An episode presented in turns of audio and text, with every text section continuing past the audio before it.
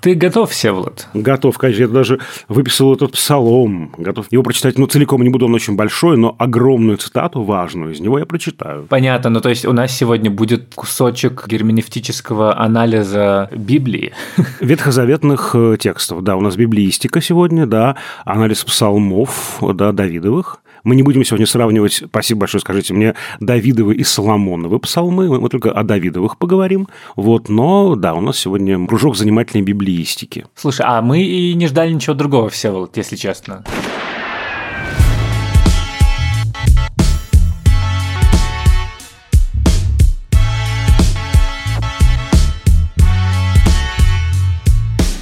Всем привет! Это подкаст Кинопоиска крупным планом. Меня зовут Дауля Джинайдаров, я редактор видео и подкастов Кинопоиска. А я Всеволод Коршунов, киновед и куратор курса «Практическая кинокритика» в Московской школе кино. Каждую неделю мы со Всеволодом собираемся и обсуждаем новинки проката, кинотеатрального и цифрового, иногда разбираем классические фильмы, а еще советуем, что посмотреть. В прокате нынче все так же пустовато, поэтому новинки мы как-то уже давненько, если честно, не обсуждали.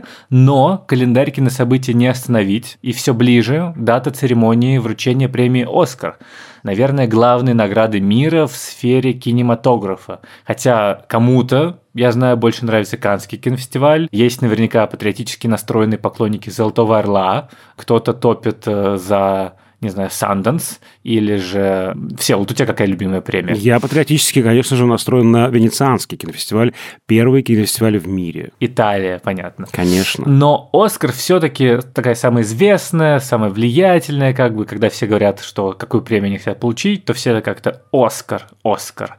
И мы уже несколько выпусков даже посвятили феномену этой премии. И, собственно, следующая церемония состоится уже через неделю, 27 марта вечером, но это, значит, по времени западного побережья Соединенных Штатов, а у нас это будет ночь, раннее утро 28 марта, и мы, конечно, обсудим и сами результаты премии, но для начала хотели посвятить отдельный эпизод, наверное, главному фавориту Оскаровской гонки этого года «Власти пса» Джейн Кэмпион с Бенедиктом Камбербэтчем и Кирстен Данст в главных ролях.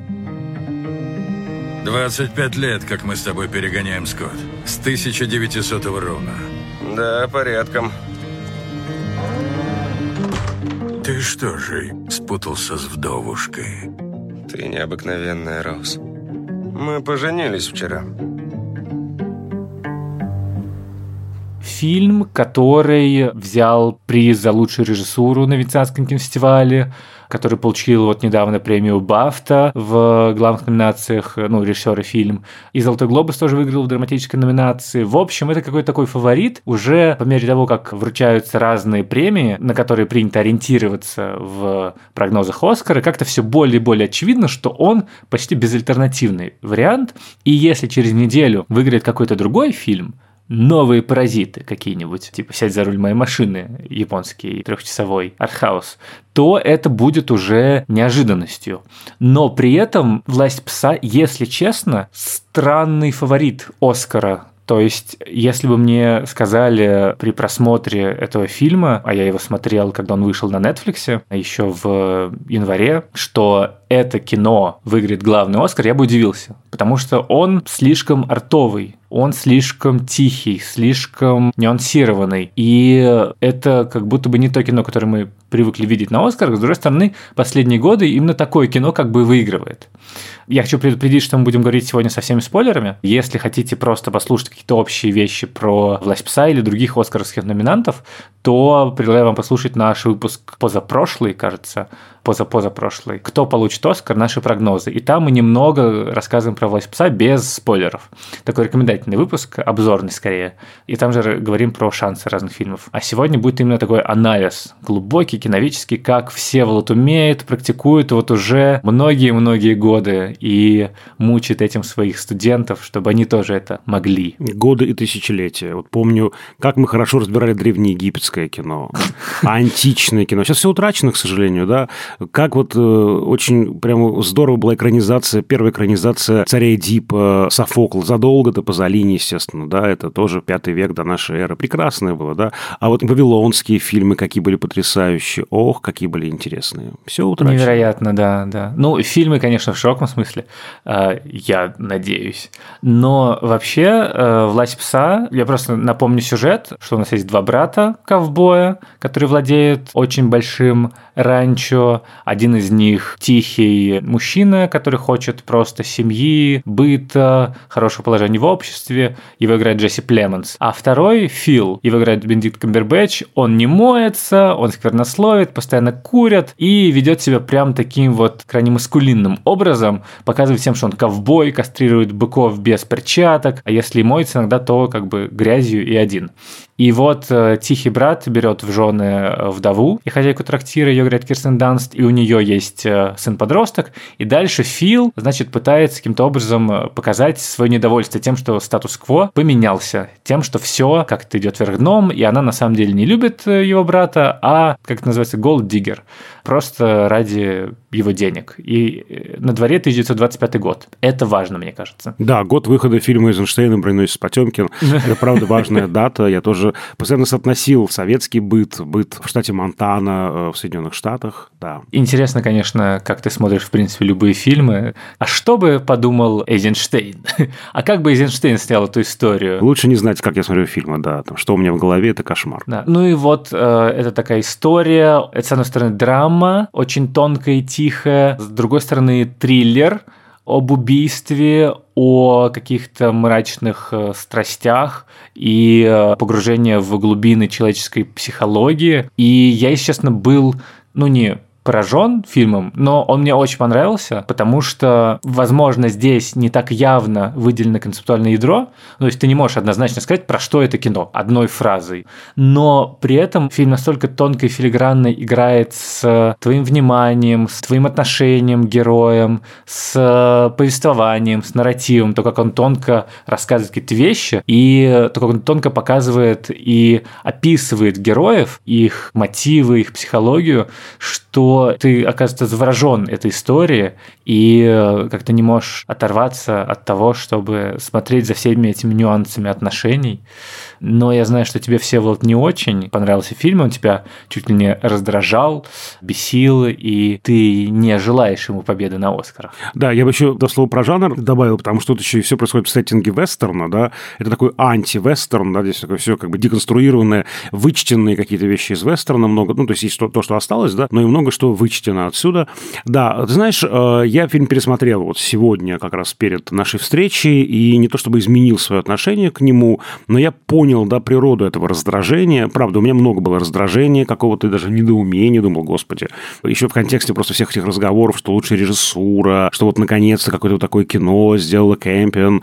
Я очень люблю пианино ее, да. И вот я объясню. В фильме главная вот такая фишка для меня – это прямо разлитое напряжение, да, очень много напряжения. Причем вот оно есть и в персонаже Камбербэтча, да. Очевидно же, что там какая-то идет психическая работа, возможно, даже бессознательная он э, импульсивно, слишком часто немотивированно реагирует агрессивным образом на внешние импульсы это свидетельствует о том, что там что-то происходит, да, возможно, он сам до конца не разобрался, что именно, да, вот много вот этого э, внутреннего, да, какого-то напряжения. С другой стороны, в фильме много, с одной стороны, непроясненного, с другой стороны, каких-то лишних как будто подробностей, которые должны увести в некую сторону, но не уводят. Сейчас я объясню, что я имею в виду.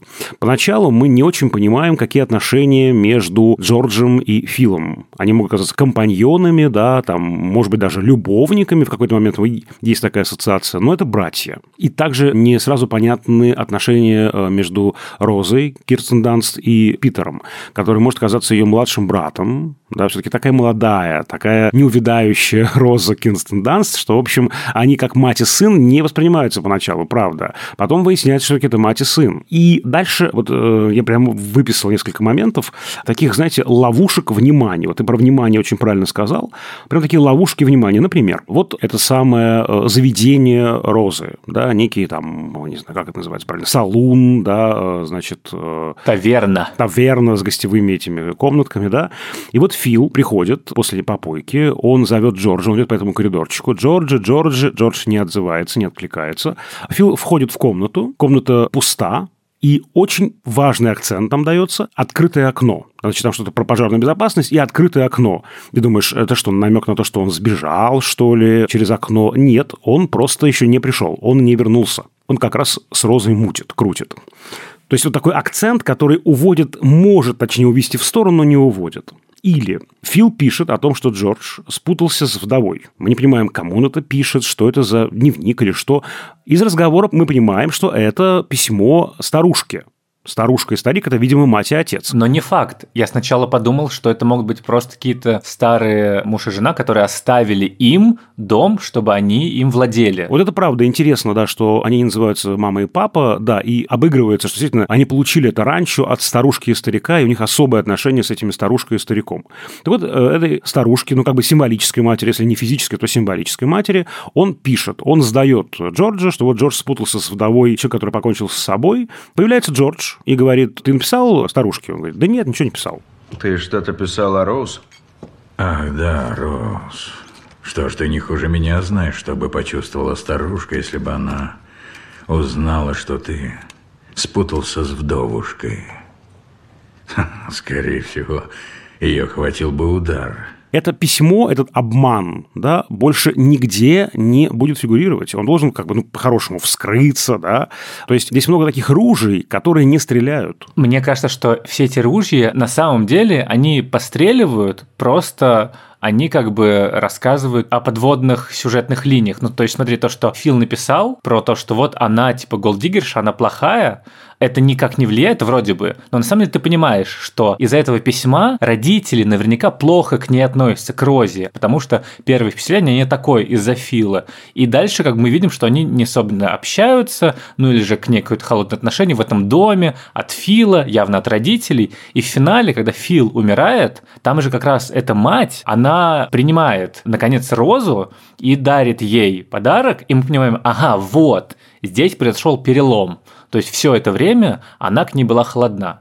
И это письмо, получается, играет. Просто это совсем тонкая как бы деталь. Да-да-да, то есть оно, э, с одной стороны, не играет в буквальном сюжетном смысле, больше работает на мотивировке персонажей, при этом мы ждем некого сюжетного поворота. То есть, ну вот, не знаю, есть же такой в Соединенных Штатах, да, в Америке, в Голливуде очень любят эти термины planting и play-off, или element in the future, да, то есть вот э, сейчас должно что-то случиться, да, вот э, это, опять же, ружье повесили, оно должно выстрелить. И оно вот, pay-off этого такого жесткого не происходит. Pay-off здесь смазан, это очень важно, да, вот момент этого, ну, как бы развязки этой линии, скажем так. Так это же очень круто. Мне как раз это очень нравится. То есть это тот самый тип кино, драматургию которого тебе нужно самому распутывать. И затем, когда ты обсуждаешь после фильма полчаса, час, ты вспоминаешь какую-то деталь и думаешь, а это было зачем? А потом такой, а, вот это к чему было. Вот зачем э, Питер искал, э, значит, этих мертвых животных, которые болели какой-то болезнью, и кожу с них сдирал, а затем в нужный момент он подал, значит, э, Камбербэтчу смачивать веревочку, а тот еще уколол, ну, в смысле, сделал себе ранку, и через эту рану попала это, как бы, ну, то есть вот эту вот всю детективную, на самом деле, интригу ты разматываешь после, тебе она не дается сразу. И в этом, мне кажется, крутость этого фильма. Я очень такое люблю. Я такое тоже люблю, но не в этом случае. Сейчас я объясню, ну, как бы попробую сформулировать разницу для меня. Есть фильмы, в которых ты получаешь удовольствие от другого, да, и фабулу ты деконструируешь, ну, потом, не фабуле здесь как бы все дело, а здесь много э, дела в фабуле, в атмосфере, разумеется. А вот эти все непроясненности, недоговоренности, недоигрыши, да еще в соотнесении с этой такой прямо жуткой атмосферой, с этой музыкой, которая играет на нервах, я думаю, мы еще про музыку отдельно скажем. Все это просто выматывает меня. Я к финалу фильма вымотан, понимаешь? Я получаю не эстетическое удовольствие, да, вот, не знаю, фильм Алена Рене, там тоже черт ногу сломит, но я получаю эстетическое удовольствие, потом с удовольствием сажусь анализировать. А тут меня просто опустошили и вымотали. Вот еще парочку примеров приведу, чтобы было понятно. Это только первые, там, не знаю, несколько минут фильма, да, там первые полчаса я сейчас прописал, а так это постоянно. Я так понимаю, ты сейчас пересмотрел фильм и яростно что-то писал себе в Абсолютно блокнот. яростно, как да. бесит. И вот это вот сцены, и вот это вот. Снег. Да, э, вот в первой части, когда вот мы видим это первое лето, да, получается, да, потому что потом мальчик отправится у нас учиться, да, потом вернется на каникулы, там то есть снег, то нет снега. Понятно, что, наверное, это объясняется э, особенностями климата штата Монтана, но я, как э, зритель и аналитик, думаю, ага, появился снег. Значит, видимо, прошло какое-то время, хопаньки, не прошло никакого времени, это просто снег. Потом он растаял, думаю, а вот вроде это временной маркер, и это не временной маркер. Или еще один момент, вот такая тоже намеренная, мне кажется, такая вот непроясненность. Джордж с чемоданом поднимается в общежитие, где вот сейчас будет жить наш Питер, потому что он поступил таки в университет, в колледж, и, значит, ему навстречу идет парень, очень похожий на Питера, той же комплекции, тоже брюнет, ровно в том же костюме, который мы только что видели. И мы думаем, ну, я думаю, что это Питер. Склейка. Джордж поднимается, входит в номер, ну, в комнату Питера, где Питер и Роуз договаривают те фразы, которые мы видели два кадра назад. Я раз 50 смотрел эту склейку. Парень этот просто очень похож на Питера. У него ровно та же одежда. Понятно почему. Это униформа колледжа да, там, не знаю, герб колледжа и так далее. Но зачем вот так делать, да, чтобы вот я сошел с ума? То есть я стараюсь внимательно смотреть. Все эти вещи меня настораживают, да. Думаю, как же так? Я уже думаю, господи, это и реальные действия. Это какие-то аберрации восприятия. Кто уже это все воспринимает? Оказывается, это просто вот, ну, не знаю, можно было поставить парня потолще, блондина, а не брюнета. Но намеренно я убежден, что это же не случайность, конечно же, да, что Кемпион намеренно, чтобы меня помучить, лично для меня, видимо, вывести из себя, значит, поставила актера, очень похожего на Питера, понимаешь? Чтобы вот я здесь сошел с ума. Ну, во-первых, возможно, ты пал жертвой так называемого синдром over-analyzing movies, когда ты как бы во всем видишь какой-то знак. Есть даже документальный фильм про сияние Стэнли Кубрика, кажется, Room 417, что-то как так, 427, я не помню, как там номер. Фильм называется «Комната 237». Вот, где он, короче, прям э, на третьем плане у какого-то официанта розочка в правую сторону, и это отсылка к тому, что весь этот фильм про геноцид индейцев, на самом деле. Ну, то есть и так далее. Э, возможно, часть этого дискомфорта, она намеренная, как бы, что ты заметишь, и что у тебя будет э, небольшой, как бы, такой сдвиг, что ты... Когнитивный диссонанс. Ну да, да, ты такой, так, что-то мне, так, я не понимаю, что дискомфортно. И каждый момент времени ты думаешь, так, а это что? А вот сейчас? А почему она побежала? А вот это вот какое время? А никто? И у тебя постоянно вот эта вот работа происходит, и ты постоянно в некотором напряжении, и это дополнительный эффект к просмотру фильма. И этот дискомфорт как бы он заложен, и эта работа мысли, она тоже заложена. Я это понимаю. Более того, это, ну, очевидно, что есть такая концепция, да, некатарсической эстетики. Вот есть эстетика, которая, она про катарсис, про очищение от аффекта. А есть некатарсическая, антикатарсическая эстетика, которая строится на работе с так называемыми ugly feelings, неприятными, противными чувствами. Смятение, раздражение, скука в том числе. Да? Это понятно, что эти такие вот фонтрировские камешки э, в ботинке, которые она мне кидает. Вот знаете, такая кемпинг, работница спортивного магазина, которая, когда все уходят, или рано утром приходит раньше всех, и камешки в эти в каждую пару, значит, обуви или хотя бы в правый ботинок, а лучше в левый, чтобы ты мерил только правый, да, в общем, в левый ботинок засовывает по камню, по булыжнику. Меня на много булыжников напихало. Последние два момента расскажу, извини, я должен кому-то это выговорить. Нужно выговорить, я понимаю, все, Влад, давай. Мне давай. нужно, да, да. Пусть Кэмпион послушает и поймет, насколько она меня мучила. Помнишь, они едут знакомиться со стариком и старушкой, да, после того, как не Питера а отправили учиться. Они долго едут в автомобиле, его ведет сам Джордж, и они едут, тут сейчас мы познакомимся с тобой, э, значит, там, со стариком, со старушкой, возможно, губернатор придет, да, да, да. И у меня полное ощущение при обоих просмотрах, что, ну, логично, что они едут куда? Знакомиться с родителями, в дом родителей. Хопа, и ты видишь вот в этом доме Камбербэтча. Хопа, ты видишь ту же спальню с двумя кроватями, спальню братьев. Они едут не в дом родителей, они идут домой к братьям. То есть такая, опять же, вот намеренная такая ловушка восприятия, потому что ты, очевидно, ждешь переноса хронотопа, да, в какую-то другую локацию, Потому что вроде как намекают нам на это, но этого нет. И последний вопрос до лет. Вот я, может быть, конечно, невнимательно не смотрел оба раза, но я так и не понял, откуда там взялся фонтан. Потому что в последних двух кадрах фильма прямо под окнами у Питера, у крыльца дома, вдруг появился фонтан. Его никогда не было до этого. Никогда. Я думаю, черт подери, значит, этому прошло какое-то время, Значит, вот, да, действительно, умер Фил, и, значит, вот, я не знаю, они стали, ну, позволили себе этот фонтан, да, который, возможно, Фил бы там высмеял, да, а значит, прошло некоторое время, и как бы логично, да, что фонтан может быть маркером временным. Ну, тогда вопрос, извините, а почему мальчик не в институте? Он должен учиться в это время? Сколько прошло времени, черт подери? Формально это вроде как тот же вечер после похорон, но откуда-то взялся фонтан. Вот эти вещи, понимаешь, они меня измотали настолько, что я просто, ну, вот был действительно опустошен, разозлен. Я прекрасно понимаю, о чем ты говоришь. Возможно, и не предполагала Кэмпион, что я буду с блокнотиком это смотреть. И на эти все детали обращать внимание. Но, а понимаешь, я привык к ним внимательно относиться, да, к режиссерской выделке, да, к тому, как режиссер это все обрабатывает. Я, разумеется, прекрасно понимаю и сам не люблю очень эту вот переинтерпретацию, когда буквально сильно там э, просто случайные вещи, это уже на грани конспирологического просто мышления, когда мы сцепляем случайные вещи, но это не оно понимаешь, это не оно. Вот, понимаешь, вот э, мое главное здесь это ощущение, что я хочу как бы понимать, и действительно фильм складывается даже не в финале, а уже потом. А, опять же, вот возьмем финал, вот то самое вот непроясненное концептуальное ядро. Вот э, я очень не люблю, сейчас я вот тоже вступаю на очень такую прямо нехорошую почву придумывать за режиссера фильма, но мне не хватило в финале одной маленькой вещи. Как устроен финал картины? Мы видим, что мимо фонтанчика идут домой Джордж и Роза. Мы видим это глазами Питера, который находится у себя там в комнатке на втором этаже. Он видит, как они улыбаются друг другу, как они э, обнимаются, как они счастливы. Без Фила они счастливы. Мы тоже вспоминаем начало фильма, да, этот эпиграф. Каким же я буду мужчиной, если не спасу свою собственную мать? Вот он спас свою собственную мать. И дальше мы видим, как он улыбается, выходит из кадра, и все ходит в затемнение. И получается, что можно это воспринять, как вот, да, человек выполнил свою задачу, спас свою мать, и все хорошо.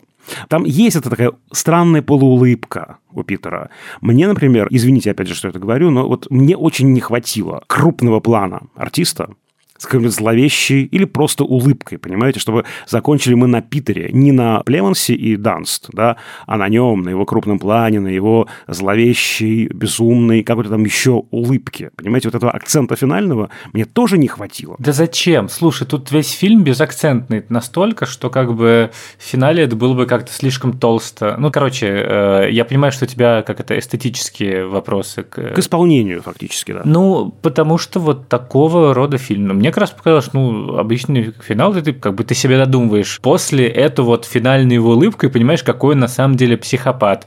Не только, значит, он там кроликов препарирует, но и, видимо, убил своего отца, который пил. Там же он Камбербэтч в какой-то момент говорит, тот спрашивает, а где твой отец? Вот, тот говорит, вот он повесился, и я его нашел. И потом ты вспоминаешь эту фразу и думаешь, нашел, да, но, возможно, еще и пришил. Да, верим ли мы тебе? Явно, угу да, тот явно абьюзил мать. И дальше ты думаешь, о, Джесси Племонс, ты бы лучше как-то не обижал Кирстен Данст, потому что тебя, если что, тоже пришьют. Вот. И это очень, ну, как бы здорово, что ты как-то так выстраиваешь после фильма все вот это вот, после такого тихого финала. И дальше додумываешь эту улыбку уже у себя в голове. Когда, если она есть, я не уверен, что Ну, в смысле, ты видел вообще этого актера, Коди Смит Макфи? Он там как бы такой неочевидный парень, что там не нужно ему никакую улыбку дорисовывать. У него и так довольно зловещий вид, если честно.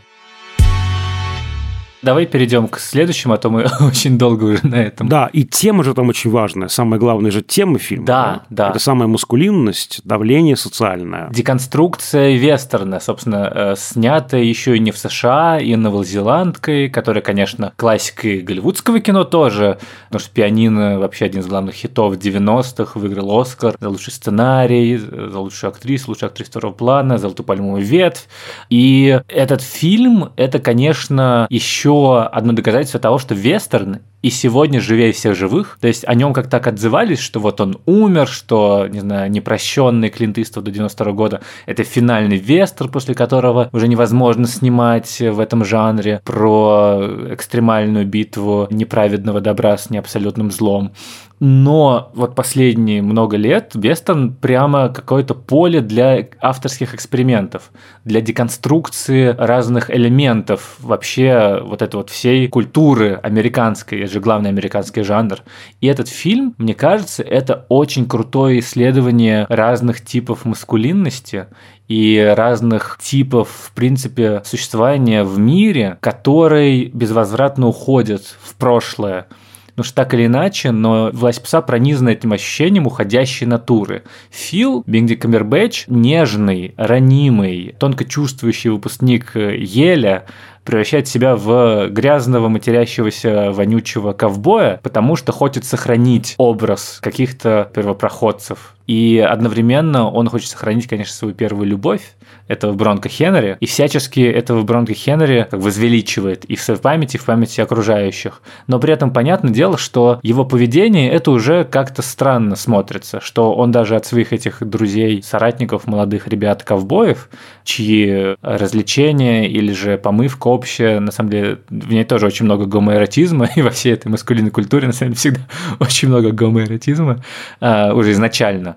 Вот. И он как бы от них уже очень далек, он тоже как бы уже ископаемый немного. И здесь вот этот вот фильм, который как раз деконструирует образ ковбоя и показывает, насколько это может быть наносным, насколько это игра, которая нужна, чтобы прикрыть неуверенность в себе, чтобы прикрыть чувства, от которых ты хочешь скрыться, чтобы забыть самому или скрыть от окружающих ту запретную любовь, которую ты когда-то испытывал и до сих пор испытываешь.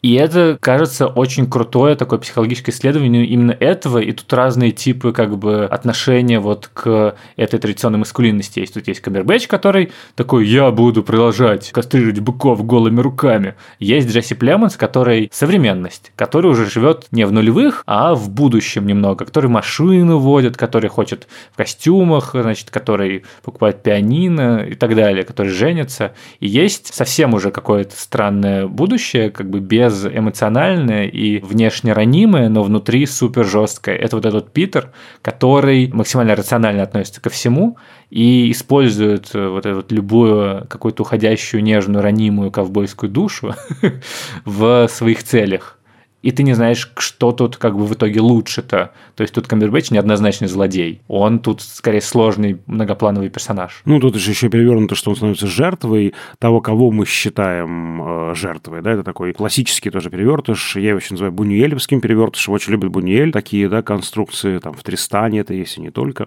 Так вот, э, тут еще интересно, мы на прошлой неделе вспоминали конформиста Бертолуччи.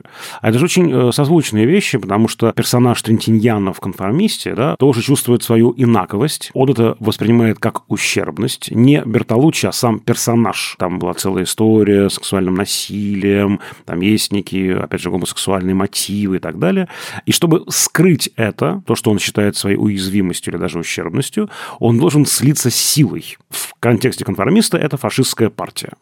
В контексте фильма «Кэмпион» это та самая ковбойская, да, маскулинность, потная, тестостероновая, да, вот такая токсичная. Да, вот это еще и слияние с силой, слияние с некой традицией в случае персонажа э, Камбербэтча тоже очень хорошо работает, да, э, вот э, слияние с огромной историей, да, а учитывая, что для Америки вестерн почти сакральная, да, конструкция, фактически мифологическая конструкция, которая замещает первомиф, который описывает основы цивилизации, культуры, да, он фактически фактически вот себя с этими корневыми какими-то вещами пытается проассоциировать. И очень понятно, почему он так крепко за них держится, потому что если он за них не будет держаться, он просто, видимо, сойдет с ума, психики его не выдержит этого испытания. И очень понятно, это напряжение внутреннее откуда берется, да, почему он так раздражителен, почему он так агрессивен, импульсивно вспыльчив, потому что вот в нем есть эта вот внутренняя борьба какая-то, да, его начинки, его оболочки – да, они прямо противоположны друг другу, и понятно, что как бы ты ни прятал свою начинку, подлинное «я», оно будет все равно вырываться, вот, и это, конечно, дает э, объем невероятный этому характеру, да, и тут есть что играть артисту класса Камбербэтча. Это очень здорово сделано, какие-то у него потрясающие глаза. Глаза такие острые, колючие, колючий взгляд, очень блестящие глаза. Как он это прям отыгрывает с первых же кадров. Это мне очень нравится эта роль Камбербэтча, очень неожиданная и действительно очень точно он это все делает. Да, ну и я бы хотел повторить то, что мы сказали в «Оскарах», потому что, кажется, это очень важно. Я прям несколько рецензий читал, в которых рассказывал, что Камбербэтч – это мискаст что фильм, в принципе, неудачный, значит, только музыка отличная, и Камбербэтч вообще очень странно выглядит в роли грязного немытого ковбоя, и это правда, и когда ты начинаешь смотреть, ты думаешь, Бенедикт э, ну куда ты? Ну вот зачем тебе вот это вот вся ковбойская история? Ну какой из тебя ковбой? Ты британский аристократ, э, потомок Ричарда Третьего в каком-то там поколении с прекрасным акцентом. Тебе бы разгадывать преступления, сидячи в красивом кресле перед камином э, вместе с другом э, британцем и суперновым смартфоном в выглаженном пиджаке. В общем, иди обратно во дворец, пожалуйста. Иди обратно да, да, во да. дворец. Иди. Куда ты в грязь полез? Ну да, зачем? Обратно, вот пожалуйста. там, да. Еще без калош вышел. Кошмар какой-то. Но это же и круто. По мере того, как фильм разворачивается, ты понимаешь, что он такой и есть изначально. Изначально он как раз такой есть нежный интеллектуал, который стремится это закопать внутри себя под грубостью, под грязью, под этими манерами. А на самом деле он суперобразованный, латынь знает, на банджи играет лучше всех. Просто это все скрыто. И когда ты где-то к середине понимаешь, а вот он какой, вот, э, значит, как он нежно теребит этот э, платок Бронко Хенри, прям им проводят по лицу, и ты понимаешь, что это на самом деле ты видишь эротическую сцену по-хорошему. И ты понимаешь, да, Камбербэтч здесь идеален, потому что в нем вот это вот есть какая-то нежность, ранимость, и это то, что как бы вначале вызывает диссонанс, а ближе к финалу ты понимаешь, да, это диссонанс верный, это суть персонажа. И он настолько объемный и здорово сделанный, что все остальные прямо бледнеют по сравнению с ним. Даже Кирстен Данст, которую я обожаю, просто обожаю, она кажется, что играет на там двух-трех нотках. Это не совсем так. Все-таки там есть у нее объем этого персонажа, ее ненависть к алкоголю в начале, и потом, что она сама становится алкоголичкой, и, в общем, мы видим, да, что здесь есть что играть и Данс тоже, да. У Племонса такая немножко бледненькая роль, потому что сам по себе персонаж такой скорее, просто, ну, он придуман мне интересно. Вот это как раз не претензия Кэмпион. Мы не сказали, что это же экранизация романа Томаса Сэвиджа, да, и, собственно, классического, хрестоматийного, старого, там, ну, ему уже сколько, больше полувека. Понятно, что здесь многое вырастает из романа, но я к тому, что просто персонаж Племонса, он такая бледная моль по сравнению с ярким и очень объемным, и очень таким таким прямо, ух, каким классным, противоречивым характером вот этого Фила. Да, но с другой стороны, в фильме также, ну то есть э, как бы очевидно, что он пытается, он хочет быть каким-то денди, таким вот аристократом, как бы землевладельцем, и поэтому он приглашает там важных шишек и хочет, значит, поразить их, но не может, но как бы он скучный, он сам по себе скучный. И Племонс, вообще говоря, может отыгрывать какого-то харизматичного, интересного персонажа, просто он специально здесь приглушает краски, и это как раз очень точно точно. И там есть эта сцена, когда они на пустом пространстве выходят с Кирстен Данст, как бы она учит его танцевать, и потом он отходит и говорит... Я хочу сказать, какое счастье не быть одному. Это так трогательно. То есть это у него, по сути, одна сцена есть, вот в которой он как-то раскрывается действительно. Но ты через эту сцену понимаешь про него все. И так с очень многими персонажами, ну то есть почти со всеми. У каждого есть какое-то время. То есть там же очень постепенно раскрываются герои по одному, считай. То есть там Питер, условно, он появляется там где-то в первой трети, а потом уже в финале, вот, во второй половине. То есть его очень долго нету. Он как бы выключен из интриги. И очень много времени посвящено там Кирстен Данс, там вот ее переживаниям. Вот это мне, кстати, очень бесило как раз тоже, очень бесило, потому что формально, это опять же все из романа, это тоже нельзя сказать Кэмпион. Просто формально, ребятки, выключаем, да, мальчик учится, хопа, полфильма его нет. Племонс постоянно куда-то уезжает.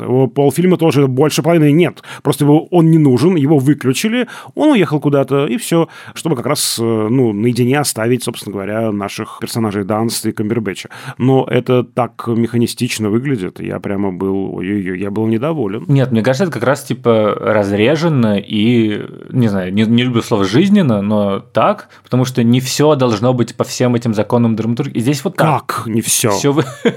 Ты не живешь по законам драматургии?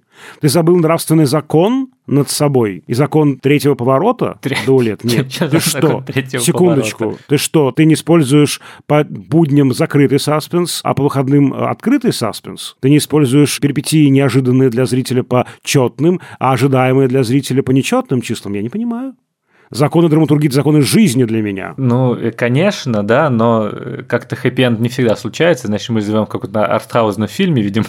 вот. Ну, как раз-таки, ну, так бывает. Ну, мне кажется, это вполне понятная ситуация, не знаю, для начала 20 века. Просто мужик куда-то уехал по делам, и женщина дома сидит и мается, и не понимает, что ей делать. Видишь, как интересно, ты объясняешь с такой э, позиции правды жизни, а я пытаюсь находиться на э, территории правды искусства. Мне вот не хватает, ну, как бы сделанности, да, этого, не хватает какой-то, ну, художественной мотивировки. Я понимаю, да, я понимаю, но это то, что ты, типа, сам додумываешь. Короче, иногда, если это, например, студенты первого семестра Московской школы кино, которые только пришли и такие, как, э, ну, не слепые котята, это как-то неуважительно, ну, просто как-то не очень владеет еще э, как зрячие котята как зрячие, как твои котятки, да.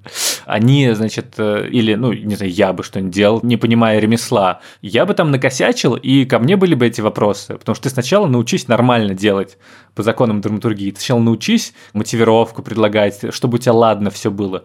Но Джейн Кэмпион умеет делать нормально, мы знаем ее мы в курсе, карьеру да. всю, мы в курсе, что она могла бы так сделать, но она сознательно выключает. Ну, это как Пикассо. Ну, я к тому, что он в 16 лет мог нарисовать суперреалистичное произведение, не знаю, в духе Рафаэля.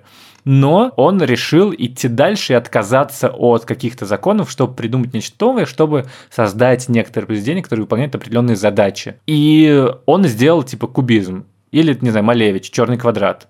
Да, моя, не знаю, трехлетняя племянница может так же, не но может. нет, на самом деле, да, но нет, не может, потому что, чтобы пройти весь этот путь, тебе нужно сначала дойти до некоторого мастерства в ремесле, а затем от него отказаться намеренно, чтобы выполнить определенную художественную задачу. И здесь это так и работает. Я бы хотел поговорить еще о том, как сделано, собственно, кино. Ну, то есть именно с точки зрения визуального, с точки зрения именно ремесла, не драматургии, а именно как сделано, потому что здесь очень, на самом деле, точная работа с монтажом, с кадрами, с ритмом, в принципе, сцен. Мне кажется, это как бы намеренно успокаивающее вроде, где-то очень тихая и недоговаривающая режиссура, и в нужные моменты переключающая наше внимание на того персонажа, кто, собственно, наблюдает за событиями. Там есть вот сцена, не знаю, сделанная одним кадром, довольно длинная, на общем плане, где, собственно, Кирстен Данст вдвое должна сыграть Маша Родецкого на этом приеме. И там такая композиция, что вот весь стол виден, все отходят, начинают выстраивать стулья, и Кирстен Данст сидит за столом, и мы видим ее эмоции. Ну, то есть там где-то почти минуту мы видим ее и то, как она решается, то, как она волнуется, а остальные где-то на заднем плане.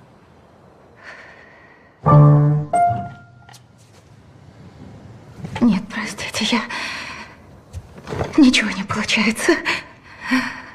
Я... я была топером в синематографе, играла часами. Мне очень жаль. И мы полностью как бы прочувствуем это. И это очень как бы минималистично, но вместе с тем очень эффективно. И очень много рамок кадров. Герой постоянно заключен в какие-то рамки. Там есть простор, в котором часто Фил действует с парнишами своими, еще какие-то герои. Но вот Кирстен Данст очень часто показывается внутри этого помещения, пустого, давящего и мы полностью чувствуем как бы ее эти ощущения зажатости в этом доме. Очень здорово придуман дом, действительно, он с одной стороны большой, просторный, а с другой стороны он именно одна большая пустота. Я не понимаю, зачем он такой гигантский дом. Вот они живут вдвоем, два брата, да, при этом дом, который постоянно выталкивает персонажа. Вот, допустим, тот же Плеванс, да, персонаж Джордж, и когда у него там уже жена, и до того, как она у него появилась, он все время ускользает, он уже сбегает Фила, да, все время. Пространство, которое как бы выталкивает. Это тоже очень интересный, конечно, момент. И, конечно, музыка, на которой тут очень многое построено, не только именно атмосферного, не только вот эта вот передача гнетущего ощущения, вот начальные титры, вот это вот сыгранное на как бы банджо, на самом деле это виолончель, на которой просто Щипкова играл Джонни Грин, вот э, гитарист Radiohead, моей любимой музыкальной группы, просто решил поделиться. И вообще уже довольно заслуженный кинокомпозитор, который писал к фильмам Пола Томаса Андерсона, как минимум. И вот эта вот главная тема, которая на пейзажах и так далее, она же вначале ты думаешь, вот этот вот перебор, это типично какой-то кантри, это типичная американская вот эта вот фолк-музыка, просто чуть-чуть странненькая, а потом включаются вот эти вот резкие, появляющиеся и резко исчезающие скрипичные мотивы, и ты сразу понимаешь, так, это явно действительно что-то вестерновое, но тут есть какой-то сдвиг и есть какая-то деформация в том, какая история разворачивается. И это очень здорово, что это рассказано прямо в музыке.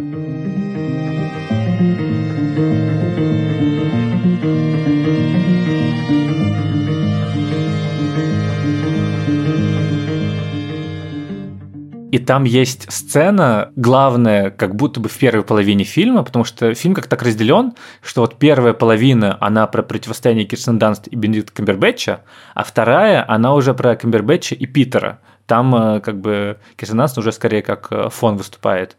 И вот в первой половине центральная сцена дуэли на э, музыкальных инструментах потрясающе сделанная, которой ты без слов понимаешь, что происходит, и вот эта вот ситуация буллинга, и неуверенности Кирстен Данст, и того, кто такой Фил в итоге, и то, что он на самом деле глубже, чем мы думали о нем. И это все без слов и на буквально движениях камеры. Я не могу это в подкасте как бы точно проанализировать, но там очень точно движется камера вот в те моменты, когда, например, Фил начинает играть, и мы видим лицо Кирстен Данст.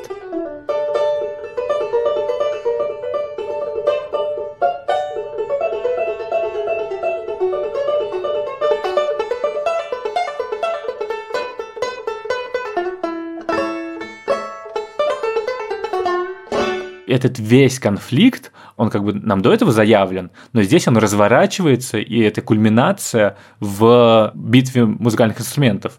И это очень круто. И дальше это продолжается. Э, вот музыка – это постоянная такая метафора, образ звуковой, ну и визуальный тоже, того, как неуютно Розе, того, как она пытается выместить свою вот это вот неуверенность в себе, то, что ее забулил мужик, в алкоголь дальше, когда вот она, помнишь, в мусорке, что ли, где-то пьет алкоголь, и Фил ее видит из окна, и он начинает э, насвистывать.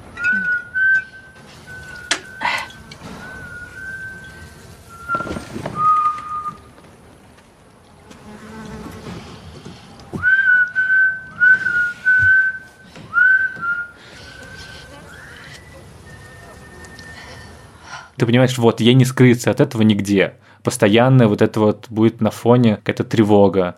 И это тоже на музыке решено. Очень просто, без слов. И вместе с тем вот этот мизансценический здесь очень круто, очень много всего сделано. И вот в этом противостоянии и в том, как разворачиваются отношения между Питером и э, Филом, то есть такая довольно обычная камера, как бы, она очень статичная, как правило, но в моменты какие-то кульминационные движения камеры прям становятся очень э, подвижными. То есть вот момент, когда Кирстен Данст бежит продавать шкуры, там как бы одним кадром бежит вместе с Кирстен Данст, и затем, когда Фил понимает, что типа продали его шкуры, которые он просто хотел сжечь и подарить вот э, мальчику, который ему нравится, и дальше вот как бы их отношения, там такой длинный проезд от Питера, дальше вокруг них с Филом, через руку, как они касаются друг друга, и ты понимаешь, а вот, вот этот момент, когда что-то внезапное происходит, когда это что-то важное.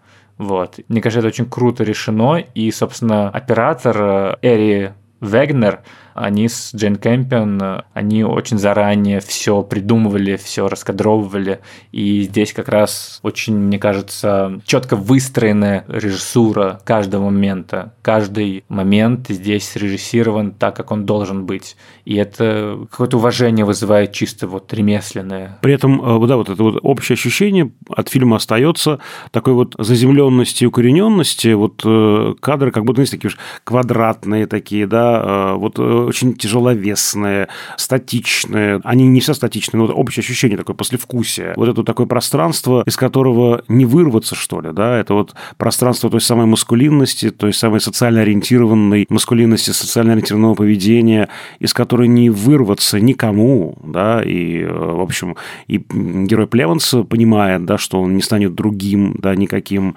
и, значит, наш Питер, да, он тоже же заложник этой маскулинности, да, э, потому что он должен спасти мать, кто-то ему положил в голову то, что называют психологи интроектом, да, идея, которую ты считаешь своей, но на самом деле она чужая, положенная тебе, ты воспринимаешь ее просто как собственную. Вот э, я мужчина, и я должен это сделать, я должен решить проблему, причем он выбирает самый радикальный из возможных способов.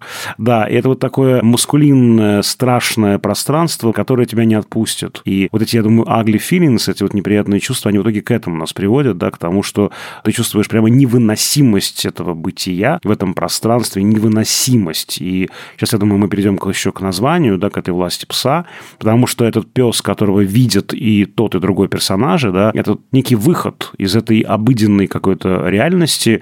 Причем интересно, что они видят, наши два антагониста видят эту собаку, этого пса, эту пасть. То есть это еще и такая символическая, просто другая какая-то реальность, иная, потому что из этой хочется вырваться, а вырваться невозможно. Ну да, и это же, собственно, Камбербэтч смотрит в город часто, его спрашивают, что ты там видишь, а он не рассказывает, потому что он явно там видит свободу быть собой. Он же рассказывает, что они в горах были с Бронко Хенри, когда они грелись друг с другом, видимо, голые, вот в горах. И он это видит для него. И он, конечно, это не может никому рассказать. И он видит, что Питер видит то же самое. И в нем вот эта вот надежда. Собственно, это очень грустный фильм на самом деле, потому что как бы для Фила все заканчивается плохо. Он открыл, он попытался открыться, как будто бы увидел в этом мальчике Питере себя, молодого, который тоже, наверное, был нескладный, тоже какой-то такой нежный, которого гнобили другие ковбои, и его Бронко Хенри, значит, принял и воспитал, и думает, что сейчас то же самое будет, но нет, время этих ковбоев прошло, к сожалению, ну или к счастью, и э, ему грозит только смерть страшная в мучениях от... Э, да, от сибирской язвы, да? Да, да. Смотри, все, мне кажется, логично, что если в фильме звучит цитаты из э, библейского псалма, и э, еще это является названием, то здесь кандидат в искусствоведение Всеволод Кошинов должен рассказать все про этот псалом, и что значит название, и возможный круг интерпретаций, и к чему это все было. Всеволод, очень на тебя надеюсь, потому что я нашел этот псалом, я его прочитал, и я как бы понял, кто тут пес, чья власть, но вот здесь это к чему имеется в виду? Вот эта власть пса, это власть вот этого вот общественного представления о роли мужчины, или же это власть пса, Камбербэтча, Фила, который гнобил Кирсен Данст. Вот что это? Вот что это? Как это в Библии? Сейчас наша постоянная рубрика «А как там в Библии?»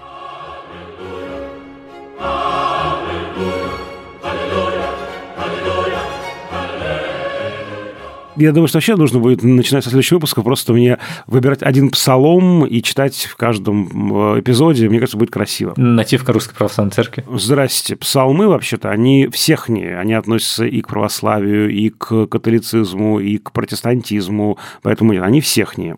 Да, это очень большой псалом. Он относится к псалмам Давида. И э, да, я прочитаю маленький кусочек из него. Нет, ну не маленький, но не весь. Он очень большой сам по себе но красивые. Я очень... Вообще псалтырь – одна из моих любимых частей в Библии, да, потому что Библия, она констатативна, то есть и пошел Каин, и нашел Авеля, и убил Каин Авеля. То есть нет никаких художественных образов.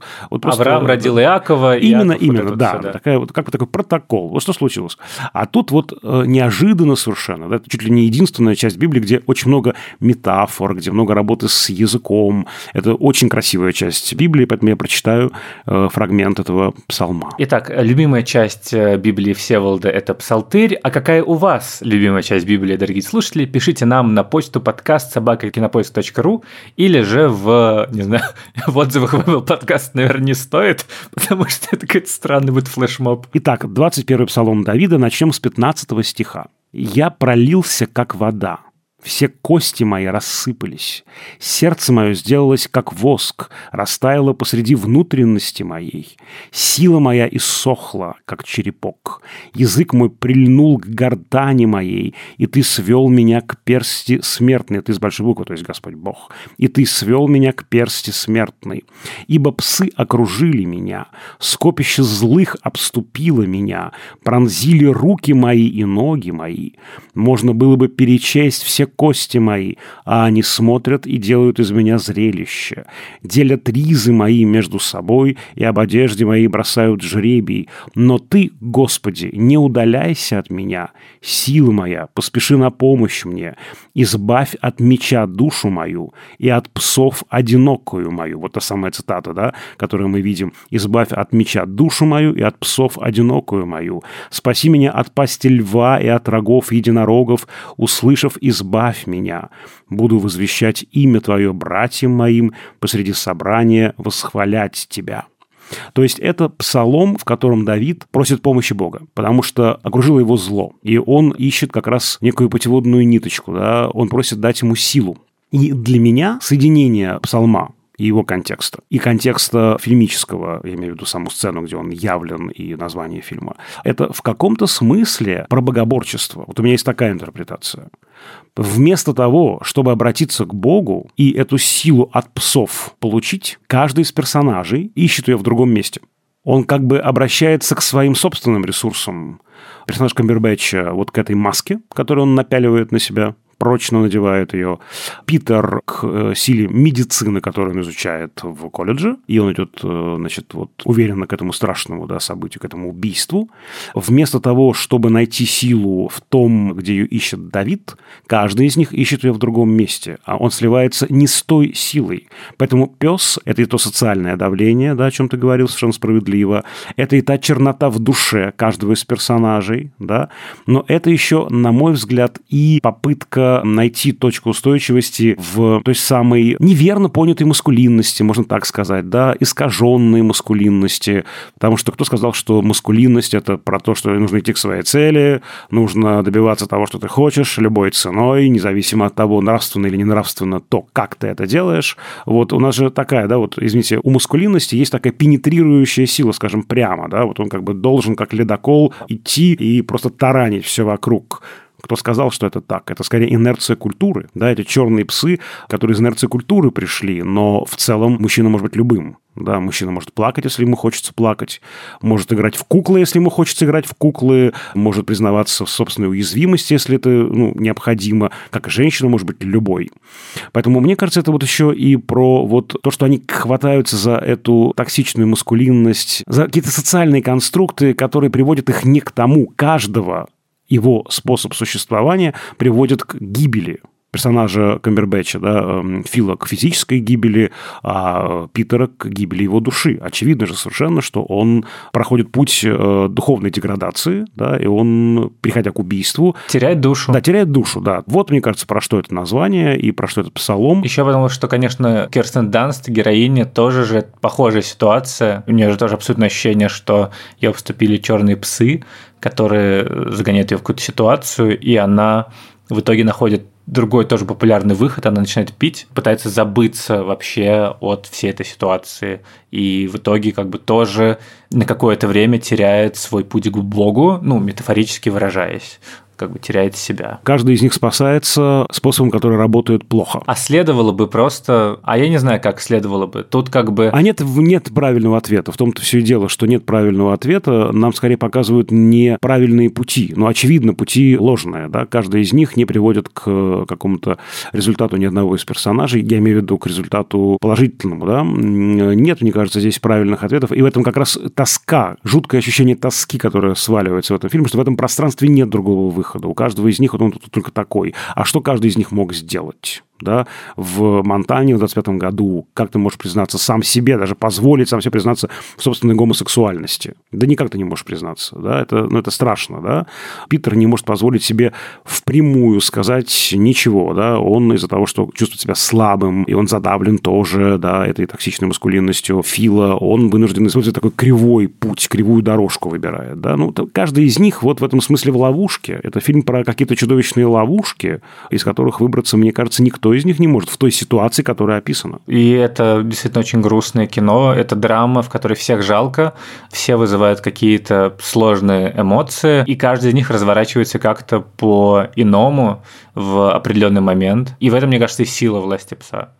Не знаю, будем ли мы болеть за него на Оскарах. Э, как бы у меня, если честно, есть чуть больше любимчики. У меня тоже. Не знаю, лакричная пицца, например, да. У тебя кода, я помню, да. Ну, в общем, если выиграет, то это будет интересный главный фильм этого года, и как минимум это очень американское кино. Как «Земля кочевников», кстати. Взгляд на Америку снаружи. Потому что там даже Монтану снимали в Новой Зеландии. Так что будем ждать будем анализировать. А вам, если вдруг вы поняли, что вы недопоняли власть пса после нашего обсуждения, то можно как-нибудь в ближайшее время и пересмотреть, и обращать внимание уже не только на сюжетные вещи, но и на какие-то такие вот э, драматургические постройки. Постройки? Ну, такой вот я термин сейчас придумал. Надстройки, да. Постройки, хорошо. Это, да, да, вы знаете, драматургические постройки, а, аудиовизуальные строения. Коттеджи. Коттеджи, да, и обязательно, конечно, интертекстуальные бараки. Не забудьте про интертекстуальные сараи какие-нибудь. Мифологические, что еще бывает, дворцы, будки. Прости, Господи.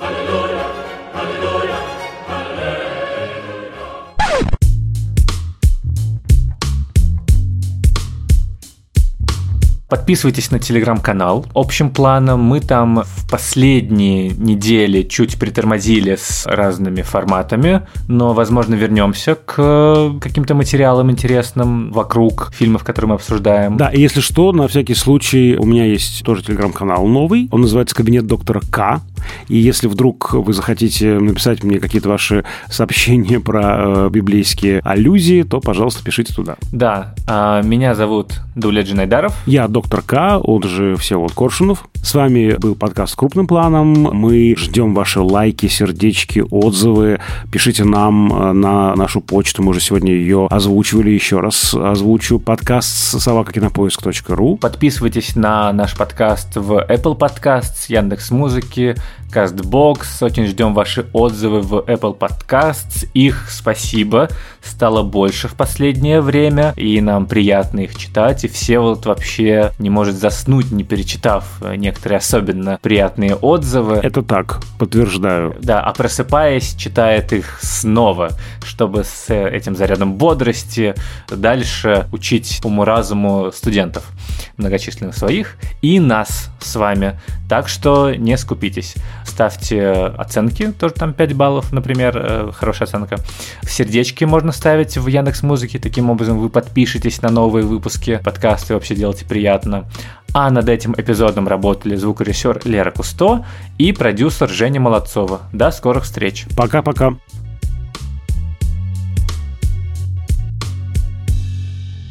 Я ведь даже не верю в счастье этих э, наших вот персонажей э, Данст и Племонса. Нам вроде показывают, что все пришло к некой э, точке, теперь уже не, некому абьюзить героиню Данст, Розу, и вроде все будет хорошо, но не будет хорошо. Ну, у меня вообще, в принципе, было ощущение, что Джордж изначально вообще женился на ней просто, чтобы войти в общество. Просто это какой-то его путь, выйти из той жизни, которую он больше не хочет вести, типа 20 лет. 25.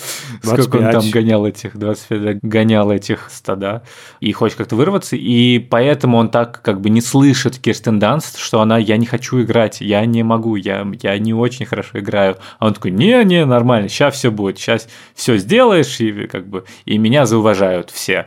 И это тоже, конечно, грустный какой-то момент. Да, они цепляются друг за друга, я тоже там не вижу большой любви, если честно, да, они скорее просто подобрали друг друга. Специалист э, по любви Всеволод Коршунов. Значит, мы так плавно превращаемся в передачу «Давай поженимся». Да, конечно, они не то чтобы пара друг другу. Я Роза Сибитова, я чур Роза Сибитова. Хорошо, я Лариса Гузеева. Ну вот, конечно, комната жениха так себе, да, вот. Это ну и потом звезды мне точно не говорят про то, что у вас большая любовь, друзья мои. Нет, нет, ребята, нет. Карты мне тоже не говорят. Поэтому давайте-ка, да, мы вас быстренько Они вообще не говорят, потому что это карты, это бумажки.